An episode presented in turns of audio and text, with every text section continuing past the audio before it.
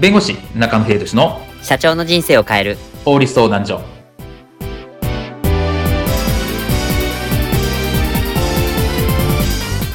こんにちは弁護士の中野秀俊です。こんにちはアシスタントの堀内隆です。この番組は IT 専門の弁護士中野秀俊がこれはすぐに使える法律主に企業法務の知識を分かりやすくそしてちょっとコミカルにお伝えする番組です。よろしくお願いいたします。今回のテーマはオフィスビルの共有部で会社紹介動画を撮影したら管理会社から怒られた？これってどういうこと？です。テナントでオフィスビルに入居している企業がビル共有部で会社紹介動画を撮影していたら管理会社に怒られてしまいました。ちなみに管理会社には無断での撮影だったようでした。これどういったことでこういうふうな結果になったのでしょうか？こちらについて、まあ、法律面のところからお話を伺いたいと思いますではビルでの撮影についてこういったシーンはありませんでしょうか？社長、当社のコーポレートサイトのリニューアルの件、社長の撮影場所をどうしましょうかと、制作会社からメールが来ているんですが。おー、忘れてたわ。ええー、撮影はあさってですよ。あー、わかったわかった。今決める。確か、社長室で撮影するのはやめようっておっしゃってましたよね。そうなんだよ。ちょっとここだと雰囲気が暗く見えるからな。まあ、重厚な感じなんですけど、まあ、写真の背景にしたらちょっと暗く見えちゃいますよね。うん、どうしようかな。あ、そうだ。東京支社で撮ろう。え、東京支社で？そうそう、丸の内にあるあそこのビルって、書道家の武田幸雲の書があるやつじゃん？あのバックで撮影しようぜ。まあ、確かに様になりますね、あそこだと。よし、決まり。制作会社に連絡しといて、あさって丸の内に行ってくるから。撮影当日。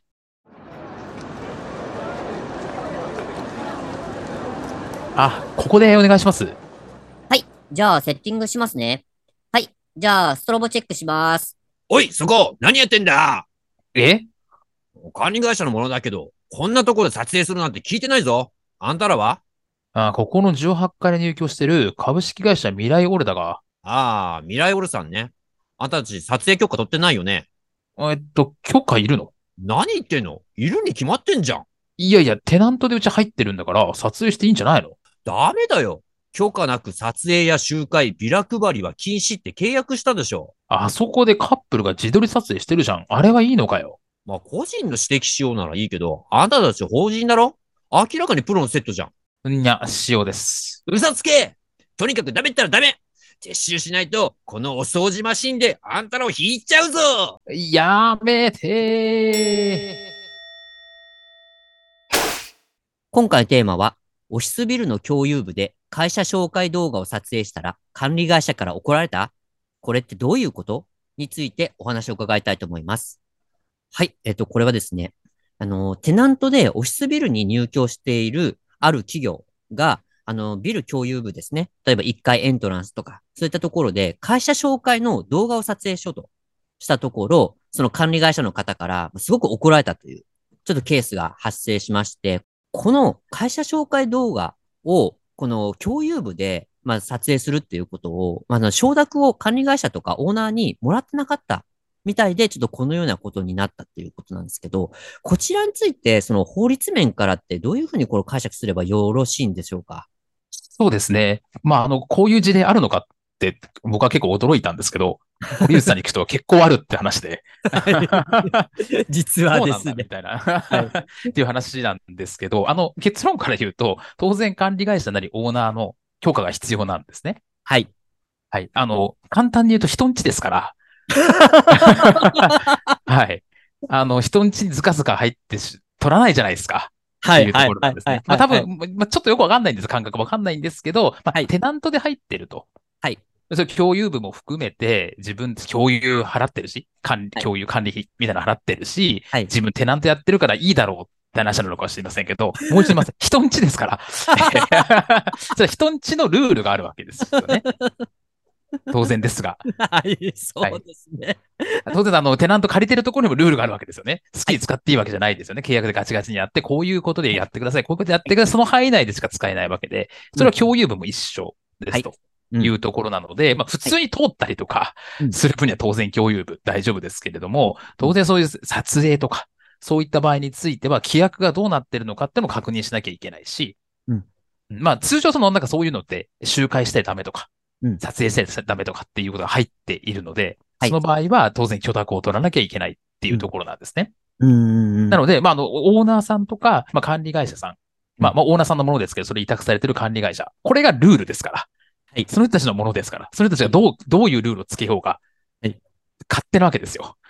そうですね、ビルとかそうですよね。はい。彼らが法律というか。はい。はい。まあ、当然もう理不尽なものは当然ダメですけど。はいただ、撮影の条件とか、まあ、集会ビラ配りの等々もそうですけど、共用部をどのように使うかっていうのは彼らが決めることですので、テナントが勝手に使ってはいけないというところを頭に入れておいた方がいいかなというふうに思います。そうですね。やっぱりそこの入るにはそこの、あの、ルールっていうのがあるっていうところっていうのはちゃんと押さえておかなきゃいけないっていうところですよね。そうですね。まあ結構多いんですけど、例えば YouTuber さんとか。はいで、マンションでもね YouTube 撮影禁止とかっていうとこあるんですよ。